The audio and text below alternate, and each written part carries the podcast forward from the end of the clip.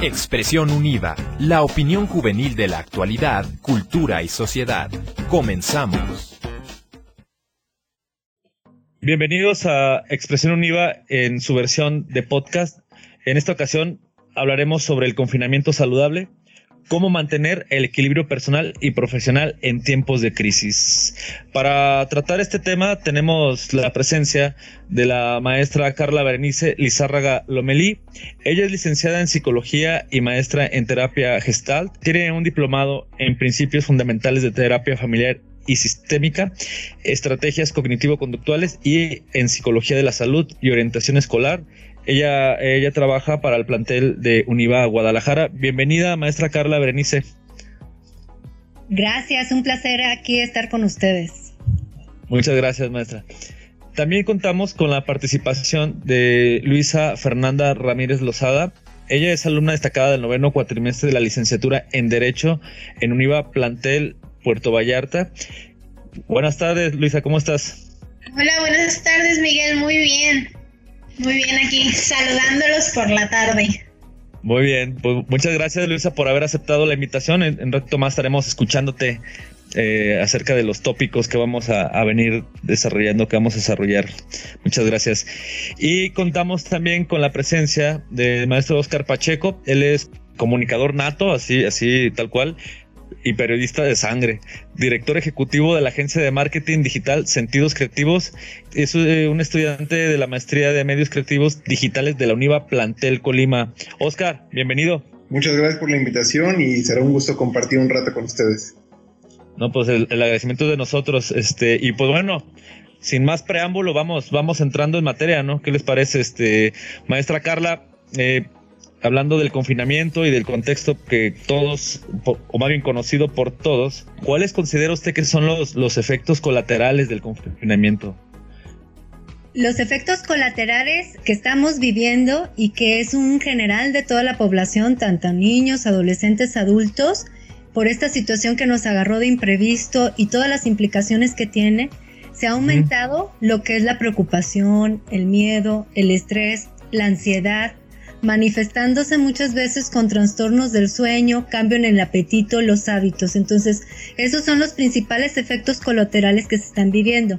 Y esto es debido porque realmente a todos nos agarró de sorpresa. De la noche a la mañana tuvimos que hacer un cambio y se maneja en todo este tiempo una tonalidad de incertidumbre porque no sabemos qué va a pasar, cuándo va, va a cambiar y hay muchas preocupaciones que a todos nos agobian era yo un poco enojona o preocupona, en esta cuarentena se aumenta y se intensifica por estar en el encierro. ¿Cuál es el efecto o la, circunstancia? Es que se nos priva eh, de nuestra libertad.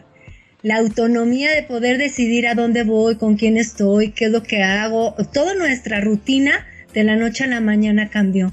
Y entonces eso ayuda a aumentar lo que son las emociones. Y lo importante en esto de los efectos es, tener en cuenta cuáles son los efectos que en cada uno de nosotros nos afecta, porque en cada persona es distinto.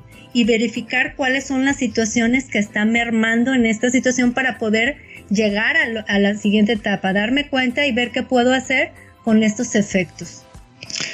Maestra Carla, así dígame así muy brevemente, y cree que eh, en el caso particular de los mexicanos, el aislamiento eh, tiene implicaciones, eh, digamos, sui generis o, o, digamos, especiales. La cuestión del confinamiento, nosotros somos una cultura de mucho afecto, de mucha demostración de cariño, muy cercanos, muy pachangueros, muy platicones, muy sociables. ¿sí? Entonces está mermada esa situación.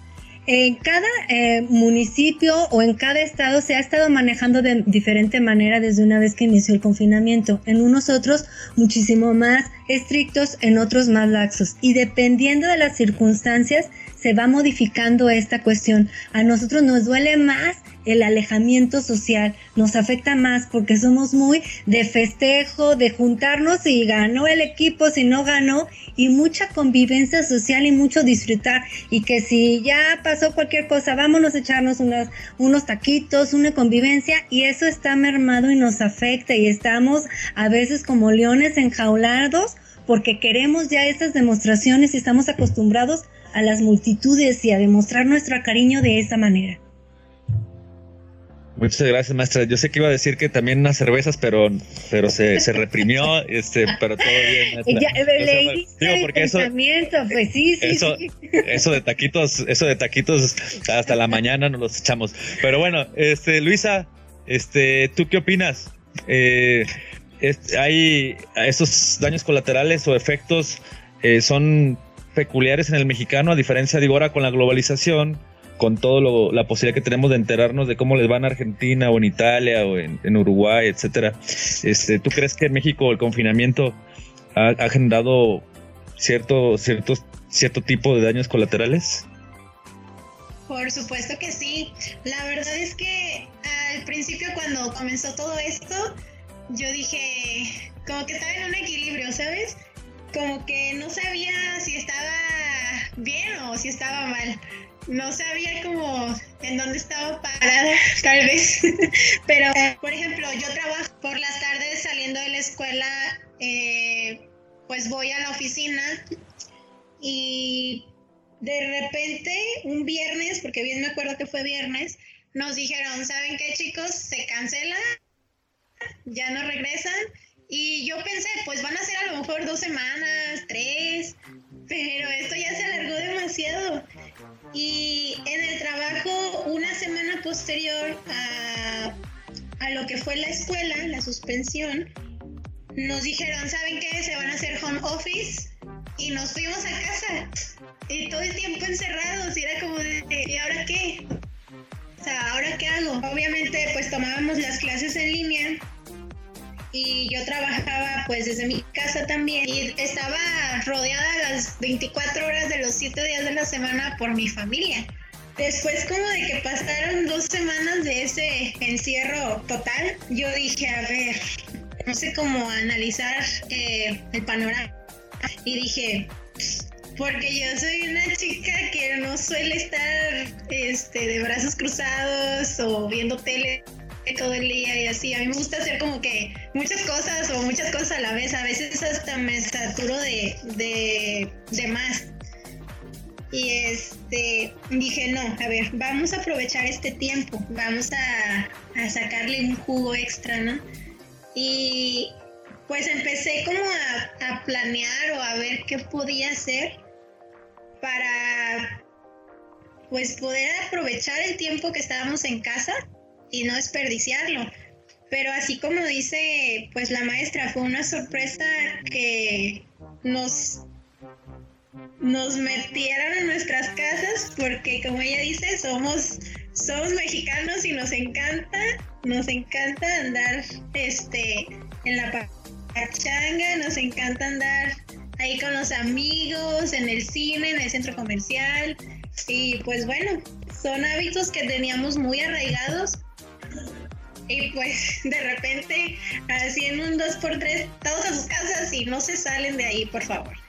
Y pues la verdad sí, sí fue algo muy radical que en lo personal me trajo muchas emociones, muchas ideas también, muchas ideas y, y, pues lo estoy convirtiendo a hechos poco a poco. Eh, y mucho de mucho de eso de lo que tiene que ver en que yo haya decidido el, el poder pues sacarle y tener una actitud positiva al encierro pues fue mi familia que, que pues yo también los veía así como desesperados y como viendo ay qué hacemos este por qué por qué nos pasó y referente a lo que tú nos decías de que ya pues en esta globalización nos enteramos de todo lo que pasa alrededor del mundo, pues realmente siento que ha sido un factor muy pues importante porque por medio de estos por estas tecnologías pues nos enteramos hasta de lo, que no y hasta de noticias falsas y nos trajo mucho a nuestra cabeza el que y si esto y si esta noticia sí es verdadera y así pues entonces eh, yo digo que tuvo mucho que ver el que estemos tan conectados, porque años atrás pues pasó lo de la influenza y no fue así, yo me acuerdo. Pues muy bien, Lisa. Este, gracias. Déjame preguntarle a, Oscar a ver, este, qué nos, qué opina si, si considera que, que bueno, que esta, este confinamiento ha generado en los mexicanos eh, algunos aspectos sui generis. ¿Qué opinas, Oscar? Bueno, de, la casa al manicomio, ¿no? Este, la realidad es que sí hay un, hay un tema eh, muy de fondo. Eh, si bien eh, en, en, mi caso muy particular, que trabajamos en una agencia de marketing digital y que todo lo vemos a través de videollamadas, mensajes, correos, el CRM y traemos una dinámica de estar manteniéndonos en línea constantemente con el manejo de las redes, eh, con, muchas herramientas que, tenemos a la mano. Eh, sí, en la agencia el área de recursos humanos dijo se cierra la oficina. Teníamos tres días estrenando oficina y nos dijeron se cierra la oficina Y, y, todo el mundo se fue, se fue a su casa y como era común de que los fines de semana hacemos home office regularmente viernes, sábado y domingo, son días que hacemos o llevamos la oficina a la casa, y, pero sí, sí, la primera semana no pasó nada, todo fluyó, siguió manteniéndose.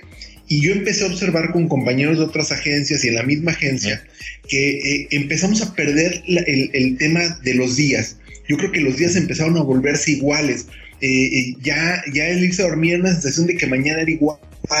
Se despertaba uno, agarraba su rinconcito y todo volvía a ser igual. ya el lunes ya no tenía la fuerza del lunes, o sea, ya no nos despertábamos con el lunes, hoy es lunes, sino de repente despertábamos y hoy, qué día es, eh, ¿cómo? Es domingo. Y, empezó a cambiar, yo creo que sí nos cambió.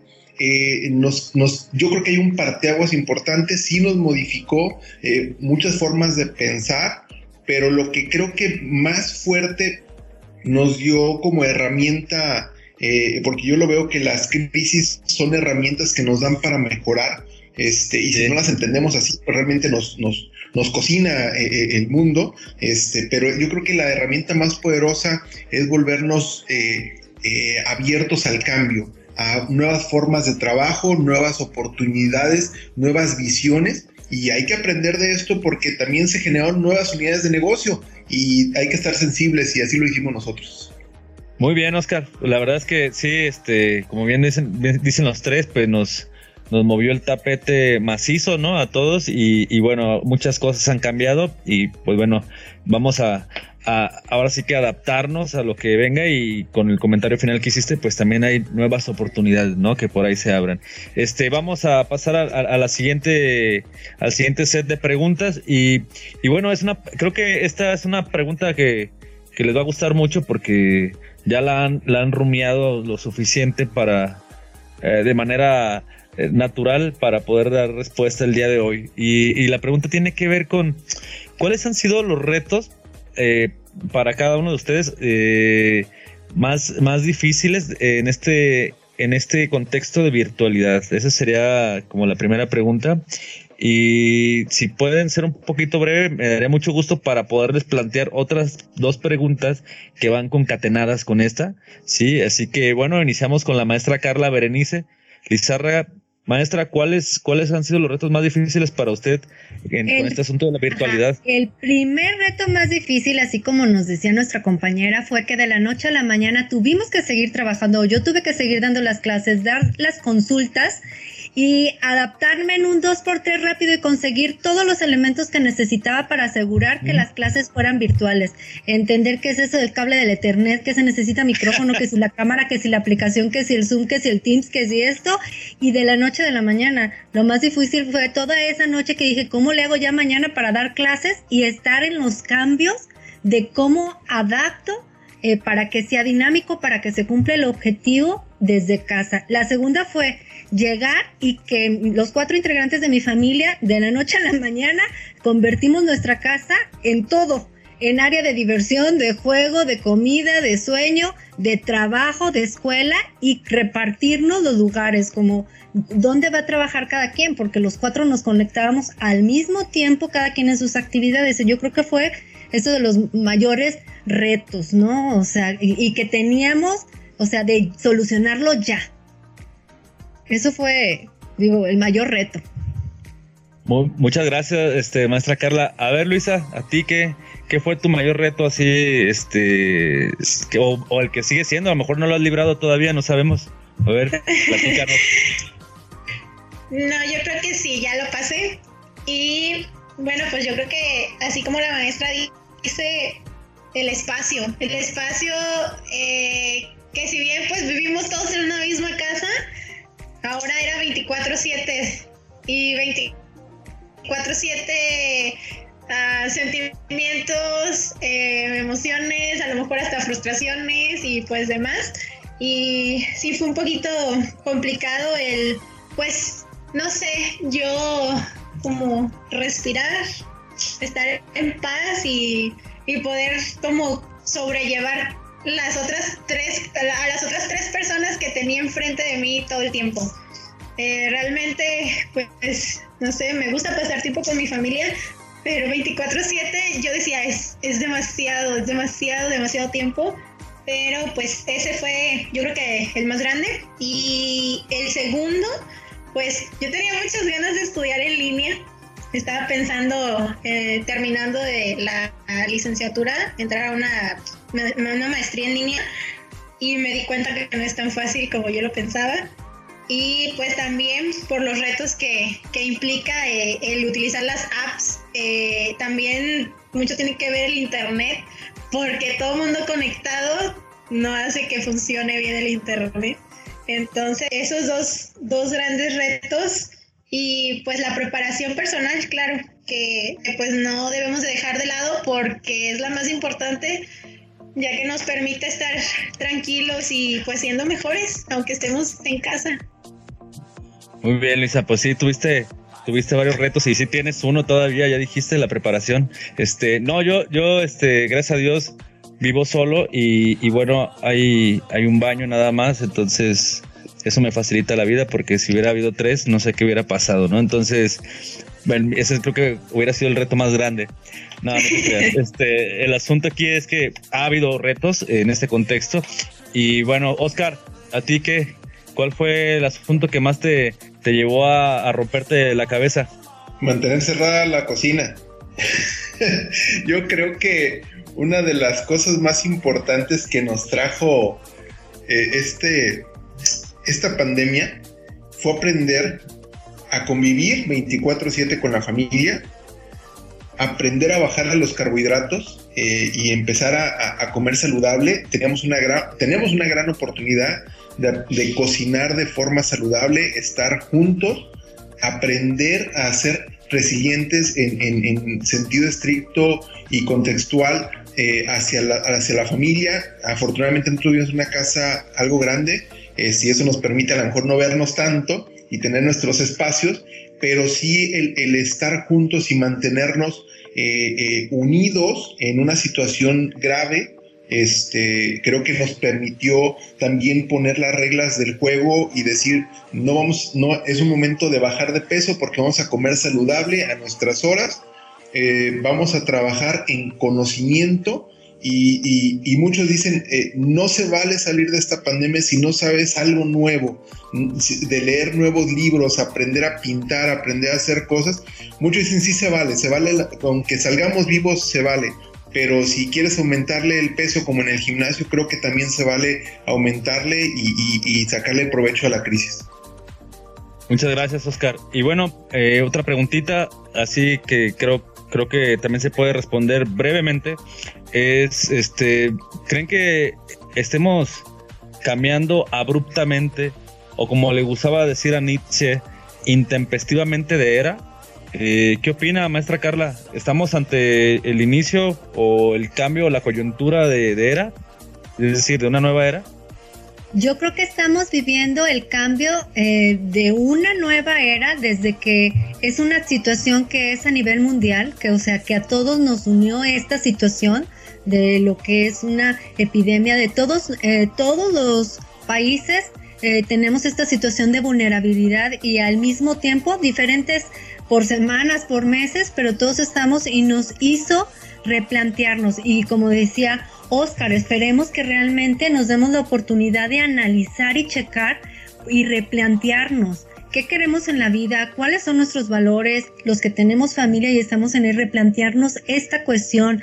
Eh, híjole, cambio de era, espero que sí sea, pero para bien, para unir y sacar fuerzas y checar esta cuestión, porque si digo, es, eso espero, que todos nos lo planteemos, que todos nos revaloremos, que si estamos viendo, como decía Oscar, si estamos, eh, no habíamos dado el valor de la alimentación y de cuidar bien, que sabemos que eso eleva nuestro sistema autoinmune, pues ya estamos a tiempo de hacerlo, que si no estamos activos, veamos los beneficios y que nuestros valores, esta vulnerabilidad o este miedo de las emociones que sentimos nos permite darnos cuenta, eh, realmente preguntarnos, protegernos, ver qué podemos hacer para cuidarnos. Entonces, yo espero que sea un inicio de una nueva era de, conciencia global y que es una situación en donde esta eh, situación nos viene a plantearnos de que no nada más es ver por mí nada más. Es una situación en donde necesitamos mucha empatía, porque si me cuido, aunque yo esté muy bien con el sistema inmune, joven y todo, es, es cuestión de también pensar en el otro y cuidarme. Entonces, quiero creer que sí, tengo la fe de que sí en esta situación de, de sacar algo bueno y de, de, replantear los valores, valores y que la mayoría de las personas en el mundo eh, hagamos cambios para un bien y tomarlo como reto, no como catástrofe, pues, eh, sino eh, eh, darle la importancia que, que se tiene y, que nuestras emociones nos permitan descubrir quiénes somos y hacia dónde queremos ir. Muchas gracias, maestra Carla. Este, ¿cómo ves, Luisa? ¿Estamos ante un cambio radical eh, de 180 grados o este o es la misma la misma vaina nada más desde el encierro? ¿Qué opinas?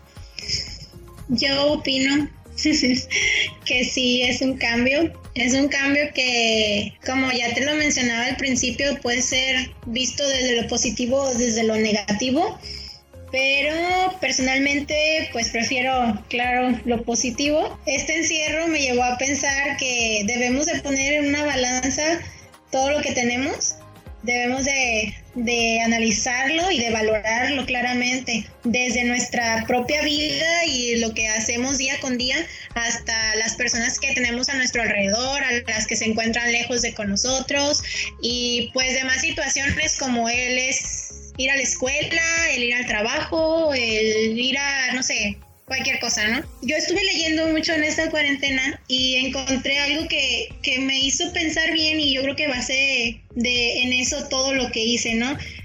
Que decía, tenemos que alimentar nuestro cuerpo pero también nuestra alma. También tenemos que ejercitarlos claramente, tanto físicamente como mentalmente, y es nutrirlos, nutrirlos haciendo ejercicio, leyendo un libro, escuchando no sé, podcast, vaya, este, y preparándote para ser más persona, para ser eh, más humano, ser más conscientes ante la situación en la que estamos, ser más conscientes en la situación en la que nos vamos a encontrar a lo mejor en unas semanas, en unos meses, depende de cómo nos encontremos todos, si estamos cumpliendo con las normas de salud o, no las estamos cumpliendo, ¿no? Y de igual manera, pues el ser resilientes y el apoyarnos los unos con los otros porque pues viene difícil. El panorama pues no ha dicho que ya se acabó y, y pues así como a lo mejor nosotros estamos desde la comodidad de nuestras casas, algunas personas pues la realidad es que ni siquiera tienen casa y pues realmente se han encontrado en, una situación muy complicada. Entonces pues nosotros estando bien podemos ayudar a los demás y podemos pues liderar a otros para que también ellos crezcan junto con nosotros y que no se queden atrás. Muy bien, Lisa, muchas gracias. Este, pues vamos, Oscar, este, ya tú, tú mencionabas que, pues por lo menos tenemos que salir con la voluntad mucho más, este, consolidada, ¿no? El, hecho de poder reprimir esos anhelos y deseos locos de, de asaltar como vikingos el refrigerador y la, la, la cena ya es algo, ¿no? No le hace que no leamos un libro o no aprendamos nada, este, pero tú qué opinas? ¿Si estamos ante una nueva, al inicio de una nueva era, o esto nos va, nos va a dar como la, va a ser la diferencia entre, entre un antes y un después? ¿Qué opinas? yo siempre he dicho que la nueva era vino, yo creo que el, parámetro es el WhatsApp, es antes y después del WhatsApp. Yo creo que el WhatsApp vino a, a, catapultarnos a una nueva era, pero estábamos resistentes a, esto y vino la pandemia y nos dio una patada para, para lanzarnos totalmente al cambio de era. Yo definitivamente creo que sí hay un cambio, eh, creo que eh, en este cambio hay situaciones muy graves eh, que no podemos perder de vista, eh, situaciones económicas, situaciones políticas, médicas. Eh, definitivamente México está cambiando. México está teniendo, se está enfrentando a una realidad a quien, a quien pensó en algún momento en decir, para el siguiente mes ahorro, para el siguiente quincena le guardo tantito y no guardó y no estaba preparado porque tenía las tarjetas hasta el tope, en este momento están sufriendo bastante, aunque pusieron en pausa a sus tarjetas, la deuda del coche, la deuda de... y no tenían finanzas saludables, sí eh, generaron un cambio. Yo creo que eh, eh, nos enfrentamos al agotamiento, a la frustración, a la ansiedad, al pensar que nos podemos contagiar con, con tocar alguna superficie. Estamos en una situación difícil, estamos fácilmente irritables, nos da insomnio, tenemos poca concentración, eh, estamos indecisos, no sabemos, antes planeábamos las vacaciones de diciembre, ahora ni siquiera sabemos si llegamos a diciembre. Definitivamente hay un cambio, pero también hay una conciencia. Eh, creo que está generando, por lo menos en las personas con las que me toca trabajar en, en una cercanía, sí he sentido esa sensación de conciencia de que esto se puede acabar en cualquier momento, te da y te vas y lo que estás haciendo hay que evaluar si lo estás haciendo bien o no y si en este momento hay que asaltar la cocina como vikingos, como dices, hay que hacerlo, pero hay que hacerlo decentemente, con un corte adecuado, con un, vino adecuado, y si va a ser el, último, que lo sea. Pero la realidad es que pensamos en, momentos y empezamos a disfrutar más cada momento. Afortunadamente, eh, en, en, el punto en el que estoy, yo lo puedo hacer, sin embargo, sí volteo y sé que muchos no lo están no lo pueden hacer y es muy doloroso. Y creo que este cambio de era eh, va a catapultar a las nuevas generaciones a pensar en, estar, eh, eh, tener ese respaldo para una situación como esta de emergencia. Bueno, Oscar, creo que nos diste la, nos diste la pauta precisa para, para la siguiente pregunta. Este, sí, yo estoy, yo estoy de acuerdo con, con eso que mencionas y me parece muy, muy, muy acertado que hables de Carpe Diem ¿no? De, del vivir el día y en su máximo esplendor, en su máxima expresión y, que era algo que a lo mejor también eh, ante este colapso global, ante, este, ante esta irrupción de la cotidianidad o de lo cotidiano, eh, o como dirían los James Addiction, ante esta irrupción de el famoso irrupción del famoso ritual de lo habitual, ¿no? Este, hemos replanteado algunos aspectos y una de ellas es la experiencia del presente, ¿no? Seguramente muchos hemos cobrado conciencia de ello y, bueno, haremos lo, posible por tener eh, un refinamiento en estos hábitos que parecieran meramente fisiológicos, como es el comer un buen corte y el beber un buen vino. Y bueno, la pregunta que, que, sigue es una pregunta que, que tiene que ver casi con todos y, más con una de las protagonistas de este podcast, eh, pero pero vamos, vamos dando inicio con, la maestra Carla. Eh, la pregunta es, ¿usted cree que, que, esta cuarentena la vivan de una manera diferente las nuevas generaciones o que esté afectando a las nuevas generaciones? Eh, en, ese sentido, ¿cree que esta, esta generación o las nuevas generaciones van a tener una marca especial por, por, este, por este suceso y este acontecimiento. ¿Qué opina, maestra Carla? Sí, claro que, que les ha marcado les ha marcado como a todos nosotros. Lo, que pasa es que las nuevas generaciones, ellos tenían una gran ventaja con nuestras otras generaciones más grandecitos, donde ellos ya estaban actualizados con las redes sociales, con la tecnología y se les da de una manera más fácil. Y sin embargo, antes de la cuarentena, veía a los estudiantes o a los jóvenes eh, eso era lo único muchas veces que existía y le daban mucha importancia a esta cuestión de las redes. Ahora con el confinamiento, quieran o no, vinieron a valorar. O sea, es increíble. Muchos estudiantes renegaban de la escuela, no valoraban el sistema educativo, decían que no, porque en esta situación.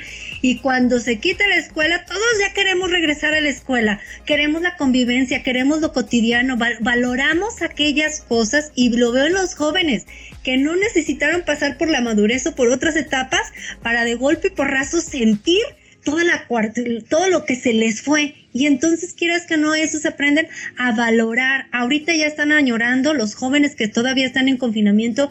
Eh, que tienen el privilegio de estar en casa y que no van a trabajar y esto, eh, añoran ya salir, las fiestas, las reuniones, el convivir eh, con los amigos y se le da mayor importancia al contacto, al contacto cercano, al visual, a la comunicación, a todo este sentido. Creo que la están pasando muy mal, claro que sí, muchísimo mayor en el sentido porque en esta época, pues uno, uno de los mayor importancia son los pares, la convivencia con los amigos, el identificarte con ellos y está coartado de alguna manera la cercanía eh, personal.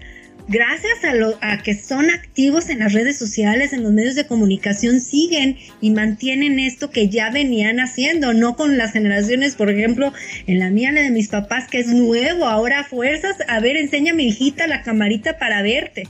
Ellos ya lo venían haciendo. Entonces, eh, creo que sí les ha afectado, pero a beneficio de, crear conciencia y de valorar y de aprender a, poner límites. Me imagino que la están pasando muy mal porque de la noche a la mañana se cuarta más la libertad y se sienten mayormente vigilados por, por padres. Yo tengo hijos adolescentes y es así, permíteme tantito, no te quiero ver, por favor, escóndete por lo menos, ¿no?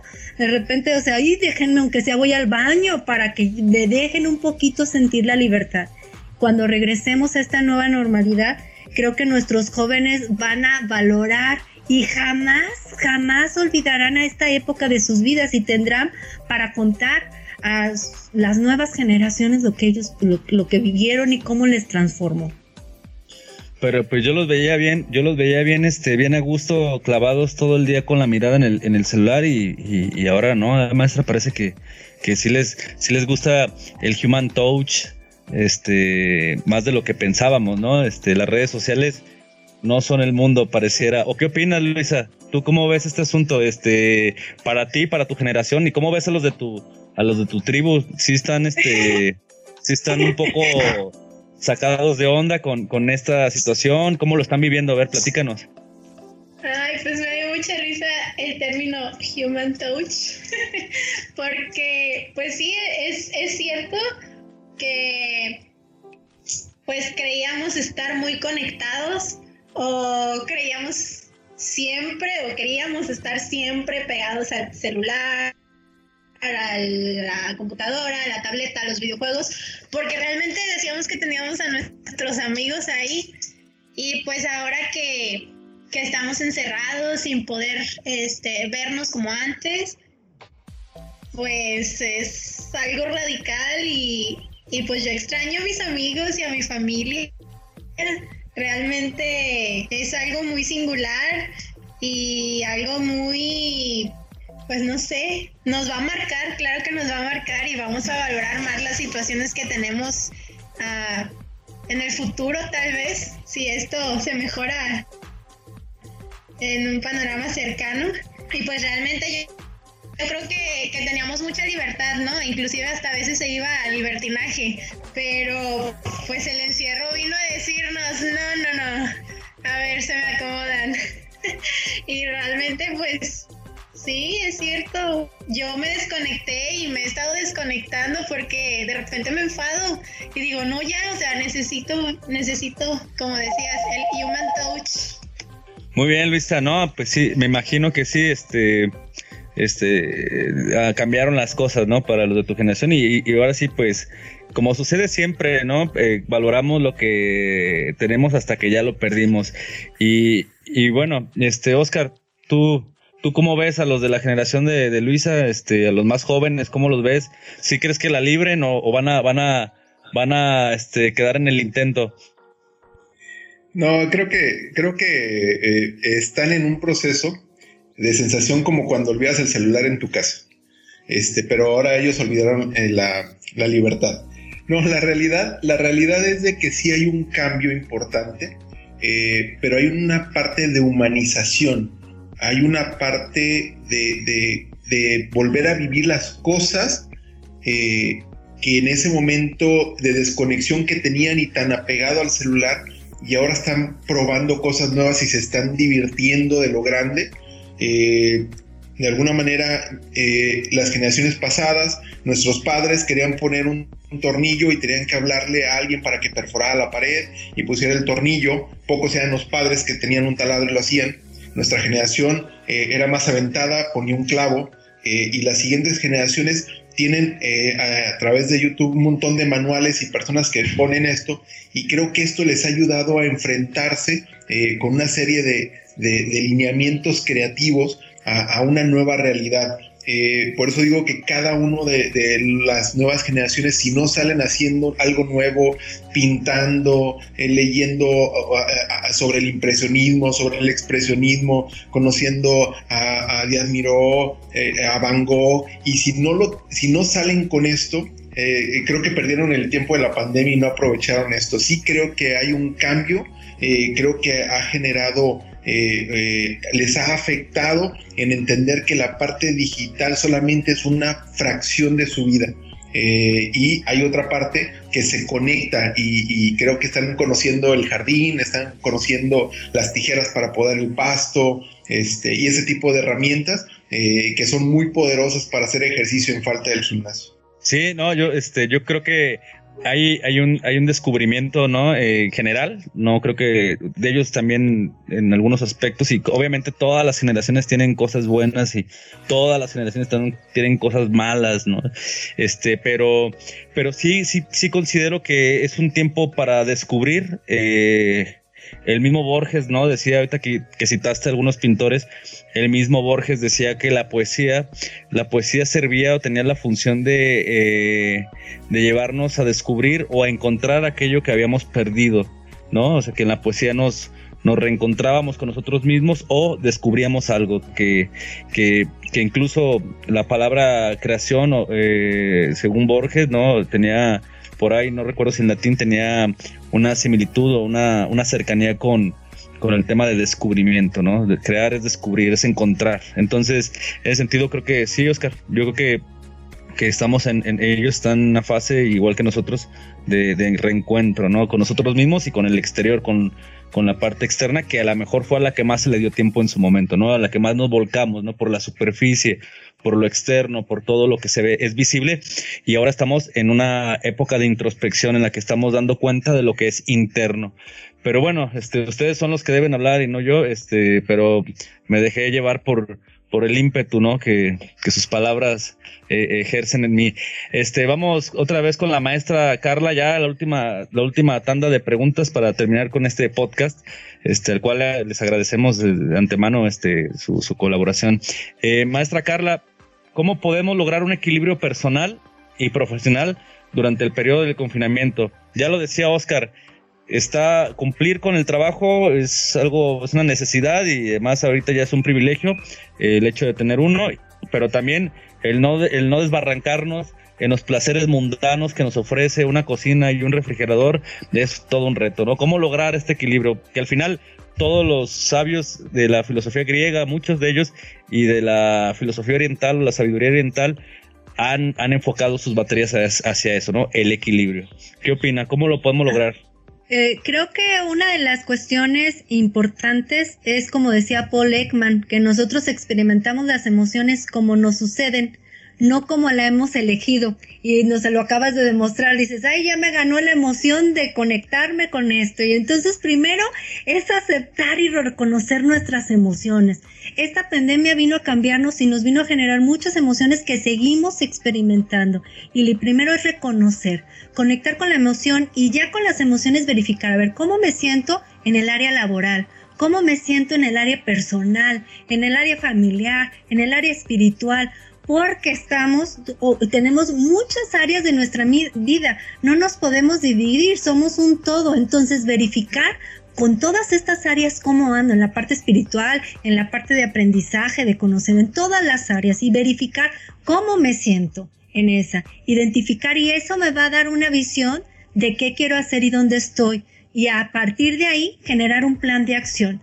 ¿Qué es lo, las recomendaciones como para mantener el equilibrio en, en, en casa? Es verificar qué quiero y eh, muchas veces nos genera mayor estrés, ya lo mencionaban, mayor ansiedad, trastornos de sueño, de alimentación, todas esas eh, cuestiones que no son más que reflejo muchas veces de que vivimos en, o pensamos en las cosas que no podemos controlar, ya bien lo mencionaban. Entonces, enfocarnos en lo que sí podemos controlar, qué está bajo mi control, hacer una lista, qué no está bajo mi control soltar lo que no está bajo mi control y enfocarme en lo que sí puedo.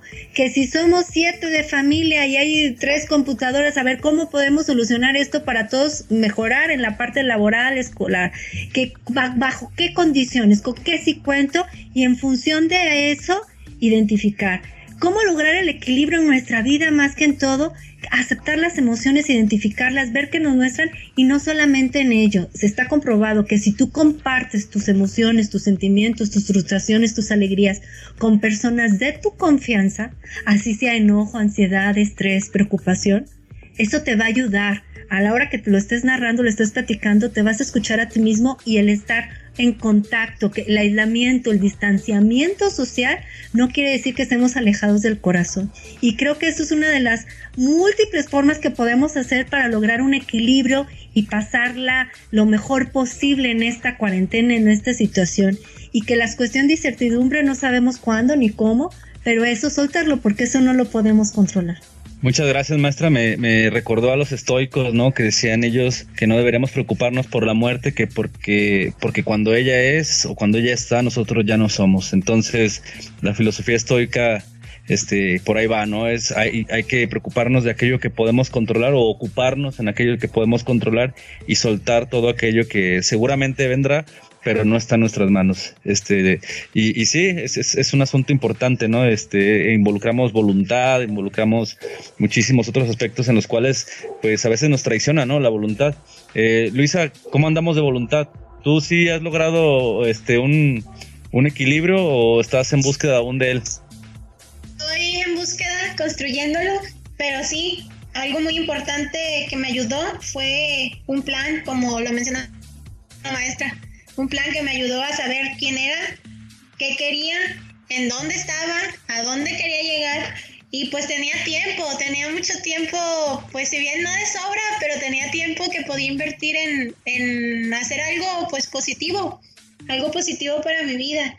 Y pues yo vi hasta dónde podía llegar, hasta dónde me competía y pues si, si hasta ahí eran mis como mis límites o mis líneas, pues yo, yo le, yo le di, la verdad.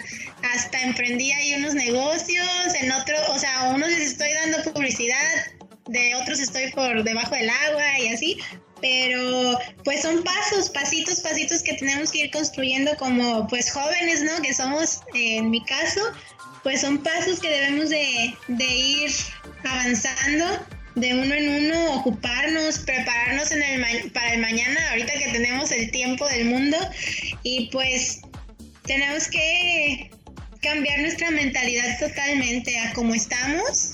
Tenemos que cambiar nuestra mentalidad para hacer, pues, para atraer cosas positivas para nuestra vida realmente.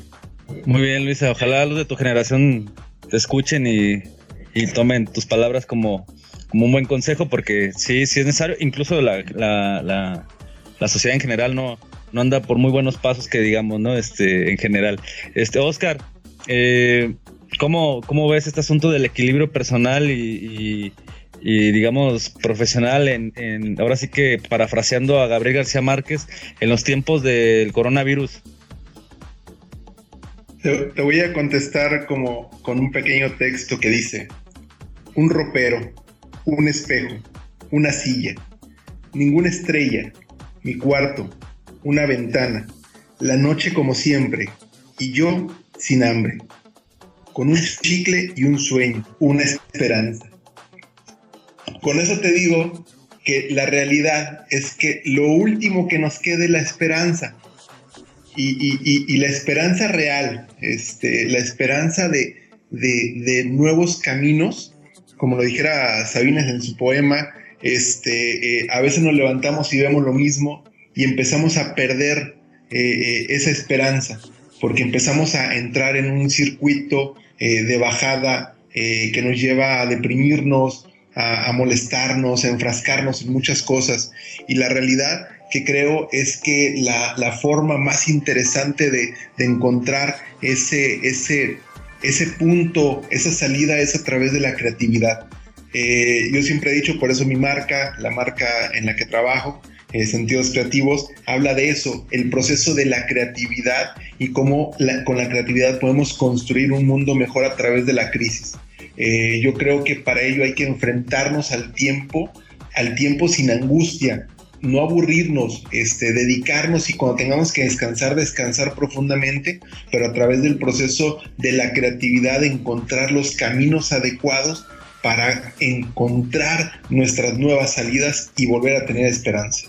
Muchas gracias, Oscar. Me, me, hiciste recordar a Ken Robinson cuando hablaba en su libro del elemento de, de lo que aquello que nos apasiona, de buscar aquello que, nos apasiona e, e, identificarlo para precisamente eh, entrar en nuestro elemento, eh, que es que es aquel estado en el que el tiempo, el tiempo no pesa y fluye y que incluso fluye tan, tan, tan de una manera tan natural y tan armónica que, pareciera es, es, acelerado, eh, como cuando nos sucede algo bueno que o estamos en, en una situación de felicidad que esta experiencia del tiempo o esta experiencia subjetiva del tiempo hiciera nos diera la impresión de que, de que las cosas suceden de una manera muy acelerada, ¿no? Este, y sí, yo creo que tienes razón, la creatividad es importantísima y, bueno, pues es algo que se debe fomentar eh, eh, eh, por todos lados y por doquier y creo que ahora, ahora se está fomentando, ¿no? En, en muchos este, medios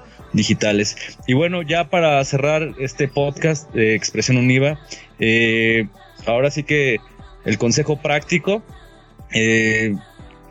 ¿Qué, pueden, qué, qué, aconsejarían a ustedes a, los que nos, nos escuchan? Eh, ¿Qué consejo les darían para, para poder, este, digamos, hacerle frente a los niveles de estrés y, ansiedad? Pero un consejo así específico, si yo hago esto, me tomo un té de, de, tila con limón y este le exprimo eh, tal, un, tres gotas de naranja, ¿no? Así como una receta, digamos, eh, mágica, que, pareciera mágica, pero que funciona en, términos prácticos. Eh, maestra, maestra Carla, ¿usted qué, qué, recomendaría a las personas que nos escuchan? ¿Qué, ¿Qué consejo o qué receta mágica o truco de karate usted les podría dar para que su estrés y su ansiedad disminuya? Hay una receta mágica y no tan mágica porque ya está comprobada ya científicamente, ya eh, eh, eh, es ciencia, pues, ya está comprobado. Y la receta mágica que los invito que si no lo han hecho, lo empecemos a practicar, es vivir en el aquí y en el ahora. Porque si tú vives en el pasado, estoy seguro que vives en depresión o tristeza, más o menos. Y si vives en el futuro, pues vives con estrés o ansiedad. Y entonces el vivir en el aquí y el ahora es en un estado de momento presente. ¿Y cómo lo podemos lograr? Porque suena muy fácil y no estamos acostumbrados a eso. Una situación es el ejercicio, otra es practicar. Si no lo has hecho, empieza a practicar eh, meditación, relajación, la concentración de en el aquí y en el ahora. Si te empiezas, por ejemplo, si te metes a bañar, está diciendo traerte, salirte de tu, la loca de la casa que es la mente y decir, me estoy bañando, cómo estoy sintiendo el agua, le voy a abrir el agua más caliente, vivir el momento presente, sentir el cuerpo en este momento y constantemente estarme trayendo. Ahora, esa es una. Y la otra, eh, gracias a la tecnología hay muchas eh, meditaciones, muchas guías, aplicaciones que nos pueden ayudar a empezar a la atención plena, relajación, meditación yoga, cualquiera de estos está comprobado porque ya se ha ah, practicado en, en, trastornos de ansiedad, que esto te ayuda a estar en el aquí y en el ahora y automáticamente baja el nivel de estrés, te ayuda a estar en el momento presente. Y como decíamos, es lo único realmente que lo único que existe, el aquí y el ahora y este segundo, este instante en el que estamos. Y eso es mágico. Pues, pues muchas gracias, maestra, por su receta mágica científica y este esperemos la gente eh, eh, se meta a ver algunos tutoriales, ¿no? Y sobre meditación o lean sobre meditación y sobre esta, estas disciplinas, eh, digamos, de, o estas disciplinas de, Asia que, bueno, la mayoría vienen de Asia y que han generado un, autoconocimiento o, o métodos de autoconocimiento muy efectivos. Este, Luisa, ¿cuál es tu receta para hacerle frente al estrés y a la ansiedad? A ver, platícanos. pues a ver, yo creo que apliqué mucho la lectura. Diario, diario, diario activa en cuanto a ejercicio. Hacía, yo creo que al principio pues sí, comencé con media hora, pero pues posterior eh, logré yo creo que como hora y media, dos. Salí en mi bici, después hacía la rutina y bueno, en mi casa, a su casa afortunadamente tengo una como una alberca, entonces pues también ahí hacer ejercicio realmente eh, me abrió la mente. También la meditación en internet, en tutoriales y pues aprender nuevas cosas siempre. Hasta repostera, a repostera me fui a convertir en esta cuarentena. Pues, pues, muy bien, gracias, este, Luisa. Este, también, este, creo que tienes, tienes dones para las acotaciones teatrales. Ahí escuchamos una puerta así medio, medio terrorífica, ¿no? Este, que nos recordó algún filme de, de este de Alfred Hitchcock o de, o del, propio Stanley Kubrick, ¿no? Como El Resplandor. Que bueno, esta película El Resplandor Sí, claro. Eh, eh, que esta película del resplandor, Oscar, eh, pareciera parece una ficción que se adelantó, ¿no? Que bueno, que está basada en un libro, pero que, que, tiene, tiene este sentido del encierro, ¿no? Del confinamiento y que al, al, personaje principal, que es Jack Nicholson, el, el que lo, lo, actúa más bien este personaje, eh, bueno, pues se vuelve loco y ahí, ahí se genera todo un, un asunto, ¿no? Este, que está mezclado entre metafísico y no.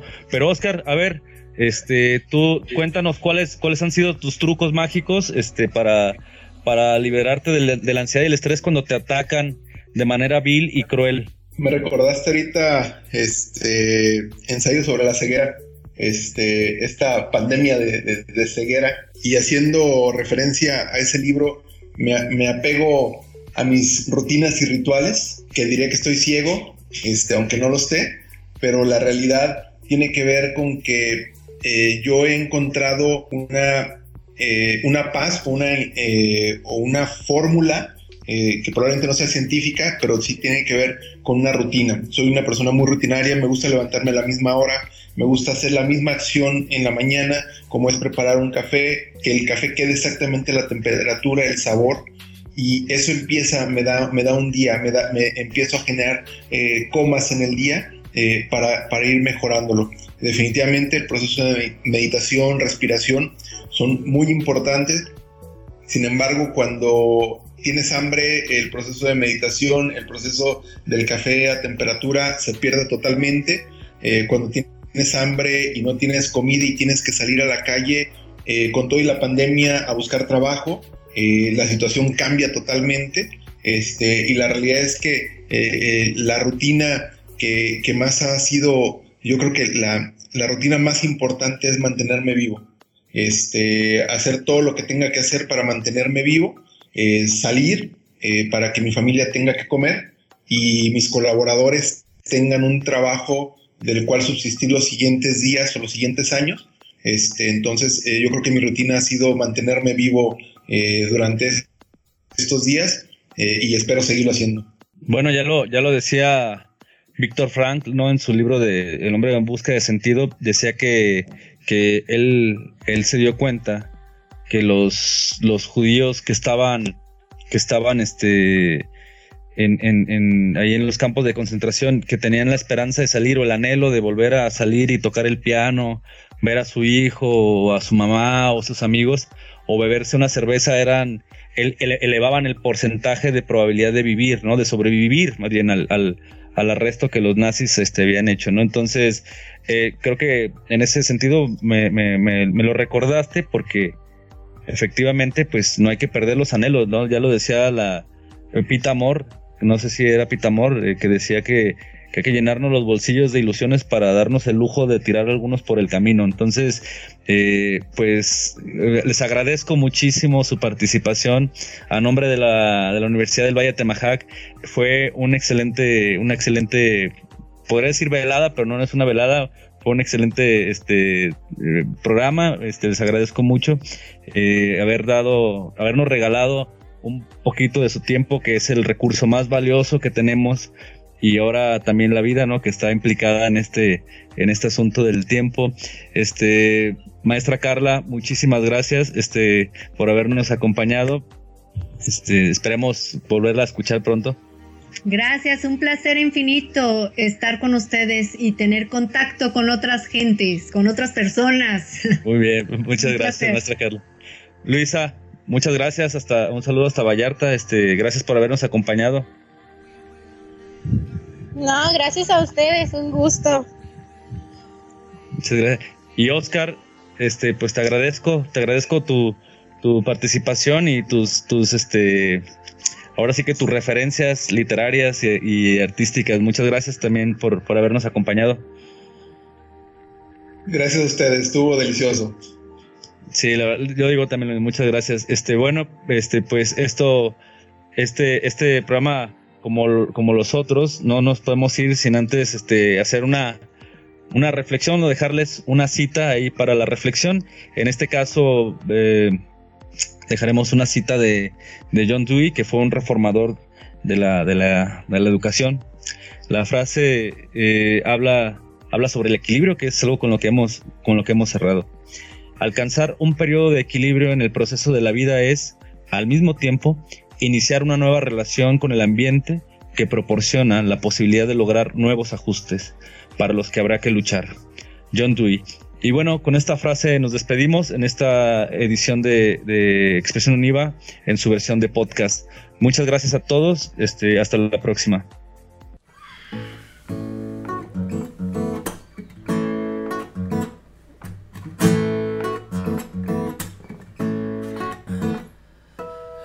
Eso se hizo calor, luego el calor movimiento, luego gota de sudor que se hizo vapor, luego viento que en un rincón de La Rioja movió el aspa de un molino mientras se pisaba el vino que bebió tu boca roja. Tu boca roja en la mía, la copa que gira en mi mano. Mientras el vino caía, supe que de algún lejano rincón de otra galaxia, el amor que me darías, transformado volvería un día a darte las gracias. Cada uno da lo que recibe y luego recibe lo que da. Nada es más simple, no hay otra norma, nada se pierde, todo se transforma todo se transforma. El vino que pagué yo con aquel euro italiano que había estado en un vagón antes de estar en mi mano y antes de eso en Torino y antes de Torino en Prato donde hicieron mi zapato sobre el que caería el vino.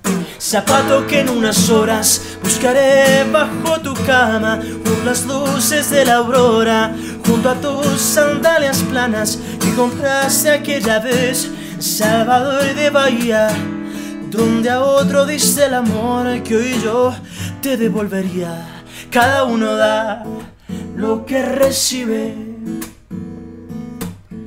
y luego recibe lo que da. Nada es más simple, no hay otra norma, nada se pierde, todo se transforma. Todo se transforma todo se transforma. Ah, no.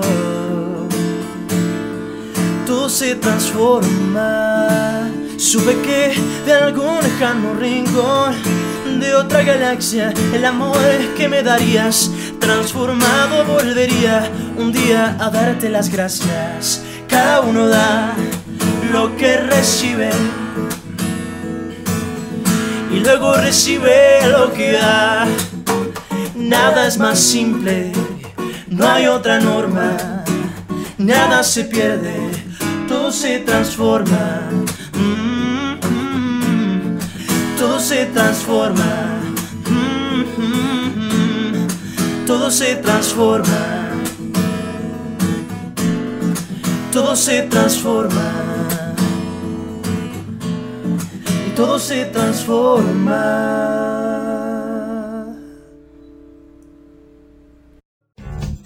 Expresión Unida, la opinión juvenil de la actualidad, cultura y sociedad.